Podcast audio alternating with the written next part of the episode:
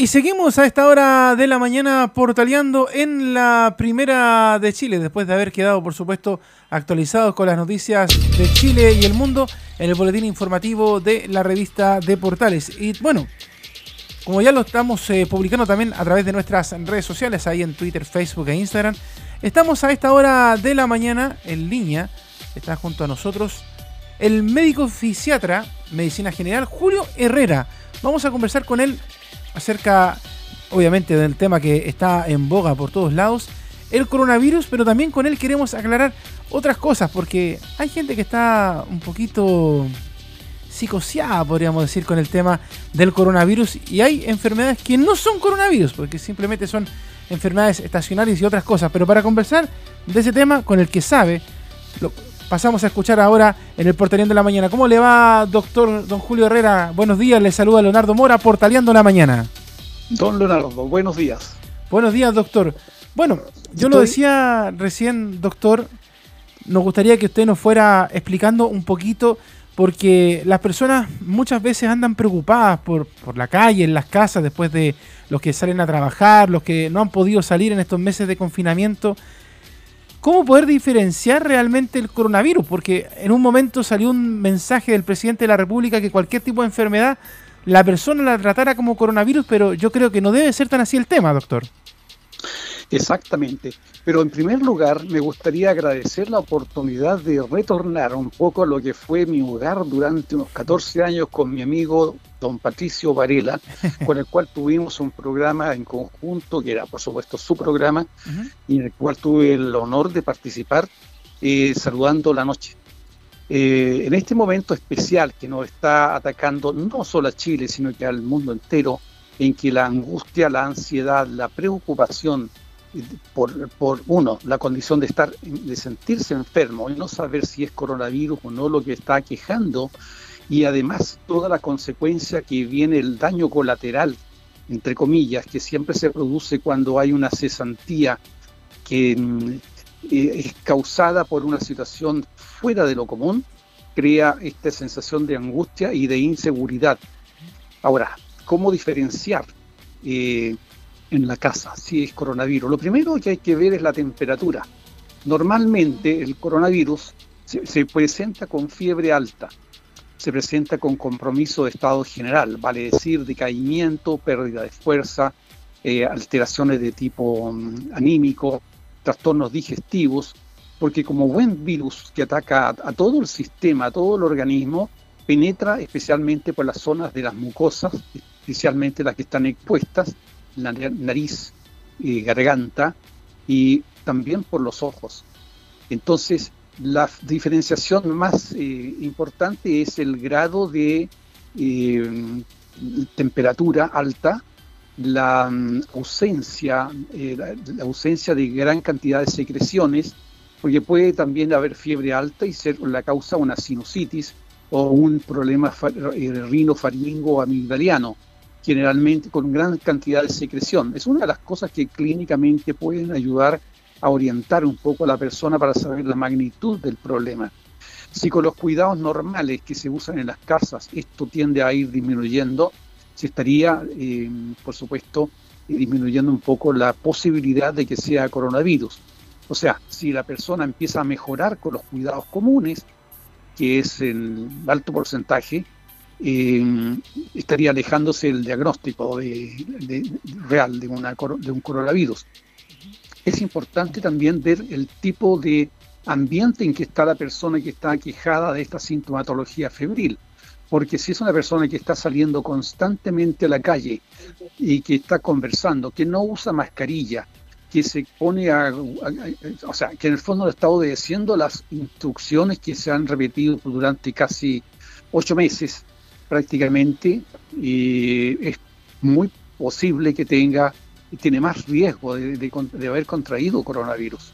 Si la persona está en su casa y prácticamente está aislada, es, menos probable que tenga coronavirus y puede ser un resfrío común u otro tipo de patología, puede ser una afección bacteriana por estreptococo, por ejemplo, y puede dar un problema amigdaliano puede ser también una afección de tipo viral que da dolor de garganta y puede dar un cierto grado de, fiebre. Eso a grandes rasgos. Por supuesto que, como sabemos, este coronavirus, este virus tiende a atacar al organismo entero, es una, una virosis que tiene una agresividad muy grande, compromete y compromete casi todo el cuerpo, es eh, importante el, considerar cada caso en particular y consultar telefónicamente con los centros, que son varios, que pueden dar ayuda e información respecto a esto. Me da la impresión, doctor eh, Julio, que en, estos días que, que, hemos estado encerrados, algunos cinco meses, otros cuatro meses, algunas enfermedades normales, podríamos decir, estacionarias, eh, la gripe, el resfrío, eh, se han acentuado un poco más de, lo habitual. Me, explico.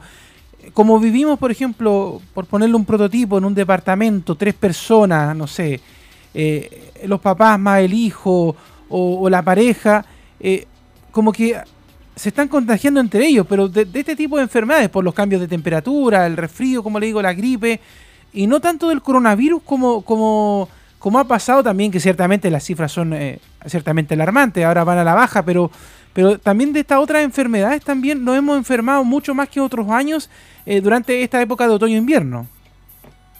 Sí, es muy frecuente. Muchas de las consultas que se están realizando corresponden a resfrío común, ya a problemas de garganta, problemas de lo que mencionaba recién. Hay algunas afecciones de tipo viral que afectan las mucosas bucales. A mí me ha tocado ver varios casos de pacientes que tienen eh, molestias y lo que hay es una virosis a nivel eh, bucal y aparecen a veces algunos ganglios y temperaturas generalmente no muy altas y son esa afección, eh, una, enfermedad común, no el coronavirus. Lo importante del coronavirus en este minuto son varios aspectos clave. Uno es el concepto de que la, mm, no existen defensas naturales contra el coronavirus. Tiene las características del coronavirus, la, virosis que nos está afectando en este momento, tiene la cualidad de atacar a toda persona que no tenga, que no haya tenido coronavirus y lo otro es que no tenga la vacuna colocada, que no existe por ahora. no existe la vacuna. ¿Sí? Y mientras no exista, vamos a estar viviendo en dos escenarios importantes. Uno, el momento actual, por ejemplo, en que ha disminuido el número de contagios y esto está permitiendo autorizar la salida de personas a la calle con finalidades de descomprimir un poco el, grado de enclaustramiento y algunos factores de tipo salud mental y también de tipo eh, laboral. Pero este es, el periodo, un periodo blando en el cual las, eh, los recursos sanitarios, los recursos físicos de médicos, enfermería y la, todo el equipamiento de salud es capaz de contener un aumento de la crisis siempre que no se dispare como una, global, una pandemia globalizada. El problema cambiaría mucho si la gente, desoyendo las instrucciones que están dando los equipos de salud especialmente las autoridades también, y si cada cual no asume la responsabilidad que le corresponde como ciudadano pensante y capaz de razonar y sentir con, eh, sin egoísmo, porque lo que se está en este momento sacrificando es un grupo humano que puede en un momento determinado caducar, perder su capacidad laboral y ahí tendríamos algo más grave si aumenta la cantidad de contagiados y la cantidad de personas demandantes de asistencia mecánica para respirar, porque todo tiene un tope. Si la gente no hace caso, se entraría a una etapa grave en que mm, podría haber un gran número de casos y ahí colapsaría el sistema de salud, vale decir, en, calidad y en cantidad de personal médico, paramédico, etcétera, y también los equipos de, apoyo, los respiradores y los recursos de tipo farmacológico, que en este momento está todo muy bien equilibrado. Se ha manejado muy bien en Chile esta situación. Solo se espera que, la, que las personas respondan como eh, con la responsabilidad que le corresponde, que, que siempre ha caracterizado a nuestro país, la responsabilidad frente a situaciones de emergencia el no dedicarse, por ejemplo, a comprar eh, en forma compulsiva, cosas que uno, si uno pregunta y realmente cuando ya lo tiene en la mano, si lo que compró realmente era importante o qué habría pasado si no lo hubiera comprado. Normalmente la respuesta no habría pasado nada. Por lo tanto, si la persona no tiene que salir, lo ideal es que no salga. Estamos entrando aquí de lleno a la mm, labor preventiva y al enfoque de esta pandemia. Claro, Las pandemias existen, han existido siempre y van a existir siempre porque los, los, los, virus cambian. El virus no es un ser vivo, el virus es una especie de parásito que está formado por algunos aminoácidos con un plano estructural con el cual el virus cuando penetra el organismo introduce estos dos elementos eh, eh, genéticos un, instrumento que es el plano con el cual la célula invadida va a seguir fabricando más virus.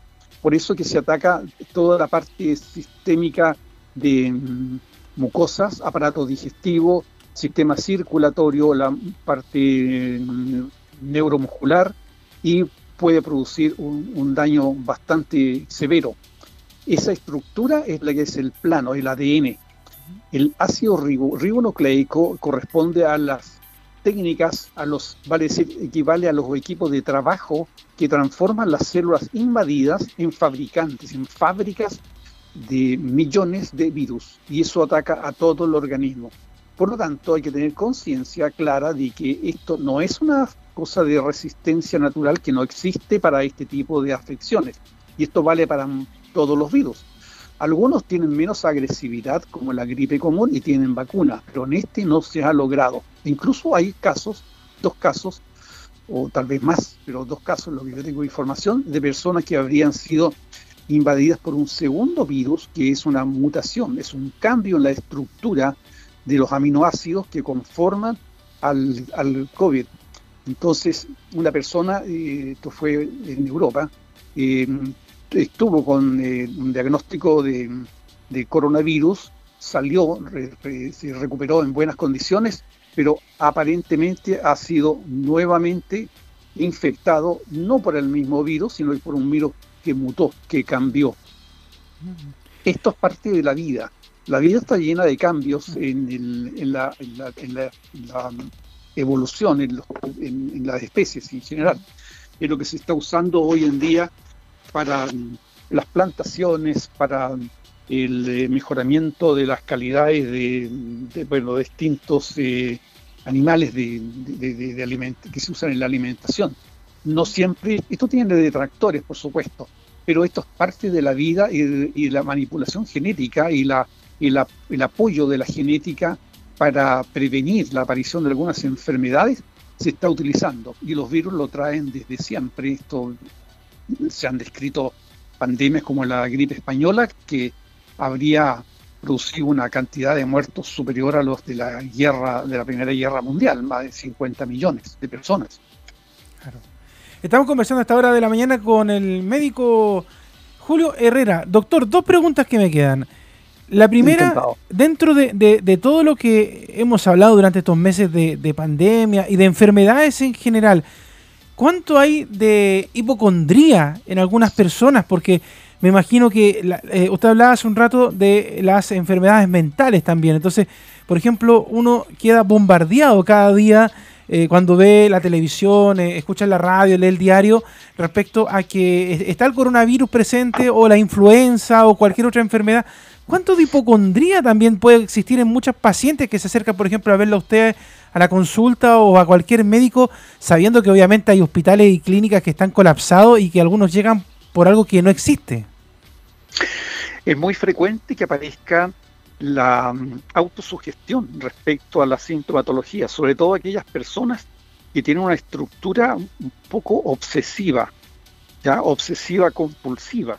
Hay personas que comienzan a detectar y autoespiarse eh, constantemente para ver si están enfermos o no y si ver qué, qué información existe sobre el coronavirus. Entonces, si alguien comienza a leer los síntomas que se describen y se empieza a autoespiar, a ver qué tiene semejante, eh, digamos, que se, parezca a la descripción de las patologías, es posible que caiga en una, mm, una actitud de temor y de pánico pensando que podría estar enfermo. Pero hay puntos claves, por ejemplo, si la persona no tiene fiebre, no tiene eh, garganta seca, tos seca, que es una de las características de esta afección, si no ha estado en contacto con nadie que, lo pudiera haber contagiado, si ha seguido no todas las normas de lavado frecuente de manos, e incluso el uso de guantes y el limpieza de los guantes, la mascarilla que no puede sacarse en ningún momento fuera de la casa. Y la mascarilla debe cubrir la nariz y debe cubrir la boca, y ojalá sea una doble mascarilla. La mascarilla idealmente tendría que ser reemplazada, em, ojalá en forma diaria y cambiada. Lo ideal es tener unas tres mascarillas y guardarlas en una bolsa de papel, no plástico, y guardadas de tal manera que se vayan secando. Eh, se secan las mascarillas en eh, más o menos tres días. No, se, no conviene lavarlas porque normalmente los componentes de la mascarilla tienden a destruirse con el lavado, con el alcohol y van aumentando la permeabilidad, ¿vale? los hoyitos que de, la malla que configura la mascarilla tiende a, agrandarse y pueden pasar los virus. Entonces, la persona que ha seguido todas estas indicaciones que estamos conversando y tiene una buena alimentación y se, se dedica a hacer alguna actividad física como especialmente el baile, el cantar, el conversar, mantenerse en contacto si tiene un celular y escuche la radio portales, por Claro, por supuesto. Entonces, sí, porque la radio portales transmite optimismo en general. Entonces, la persona tiene que estar, y si tiene alguna duda, nos puede llamar a los teléfonos que vamos a dedicar para dar eh, apoyo, apoyo psicológico y dentro de lo que se pueda, eh, lo, necesario como para ayudar a alguien que esté con alguna crisis de pánico o, o no sé, alguna aflicción real o imaginaria. Claro. ¿Ya? Ahora, esto es muy común en estas situaciones de, Porque yo creo que nuestras generaciones, las generaciones actuales, el mundo actual, no tiene antecedentes de una, de una contingencia como la que estamos viviendo. ¿Ya? Son muy lejanas. Son muy lejanas. Algunas, eh, ahora, esto se da por varios factores. Uno, la aceleración de la información, que es lo que está configurando varias crisis. Sí, hay, hay, una cosa que caracteriza a las personas que caen en pánico. Primero que nada, el bombardeo continuo de información instantánea, la velocidad con que se dan las noticias, la, la, la, velocidad y la cantidad de información que llega es agobiante. Y para la persona que no está acostumbrada a escuchar este tipo de situaciones, cae en una situación, en un estado de alerta de manera que yo creo que hay que eh, también escuchar noticias y escuchar eh, programas de música y si es posible bailar estas músicas. Yo creo que invitando inclusive los abuelos, porque tengo pacientes que de repente dejan a los, a los viejos eh, en su pieza tranquilitos y hacen sus reuniones, yo creo que hay que incorporar al, al grupo familiar, del nieto hasta el bisabuelo, si es que lo tiene, y hacer una actividad en que la alegría no debe perderse dentro de lo factible, no dejar de lado los amigos, hacer un, reencuentro de amistades. Eso es fundamental. Entonces la persona que está con una crisis de pánico debe llamar, debe pedir ayuda, porque la ayuda la va a encontrar de todas maneras. Entonces, eh, yo estoy seguro que si alguien llama al programa, a cualquier programa de Radio Portales o de otra radio que haga algo parecido que yo no conozco, ya va a encontrar apoyo, va a encontrar la orientación. Ese sería un consejo. Es normal tener miedo cuando alguien es responsable y sabe que sobre su espalda eh, eh, cae o está soportando la responsabilidad de ayudar, mantener, alimentar y educar, etcétera, a un grupo de personas o cuidar a los parientes viejos, parientes enfermos por supuesto que eso crea una situación de angustia que es, bastante eh, más acentuada en aquellas personas que tienen la estructura mental de ser eh, hiper exigentes. Este es el momento de relajar un poco la autoexigencia. El perfeccionismo es enemigo de lo bueno. Eso es bien importante.